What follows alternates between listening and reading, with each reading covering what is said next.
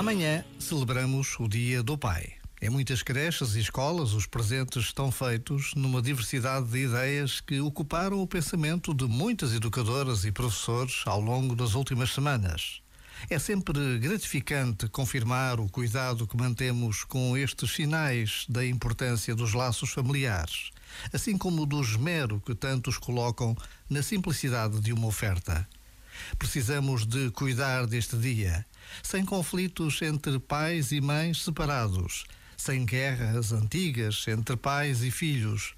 Fazê-lo é uma afronta para tantas crianças separadas dos seus pais pela guerra, de tantos pais que já perderam os seus filhos, com a certeza de que Deus Pai está sempre conosco. Já agora, vale a pena pensar nisto. Este momento está disponível em podcast no site e na app.